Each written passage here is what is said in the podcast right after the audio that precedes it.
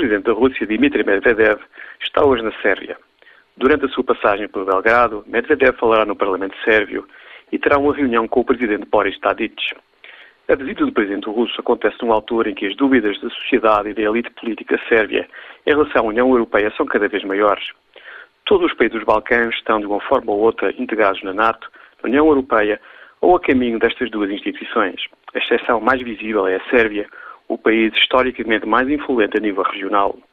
Durante a Guerra Fria, a Jugoslávia causou problemas políticos complicados a Moscou e no pós-Guerra Fria, o colapso do país causou ainda mais problemas para os decisores russos no Kremlin.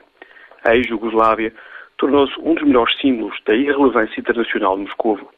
O reconhecimento da independência do Kosovo pelos Estados Unidos e pelos principais países europeus foi a pedra mais dura de engolir para a Rússia. A visita de Medvedev hoje a Belgrado visa começar a recuperar alguma influência no processo de decisão político e económico da Sérvia. O presidente russo não aterrou propriamente sozinho na capital sérvia. Com ele, veio uma delegação com dezenas de altos funcionários governamentais e empresários. A delegação russa traz presentes políticos e económicos significativos. O que é que o Belgrado vai fazer? E já agora, qual será a reação de Bruxelas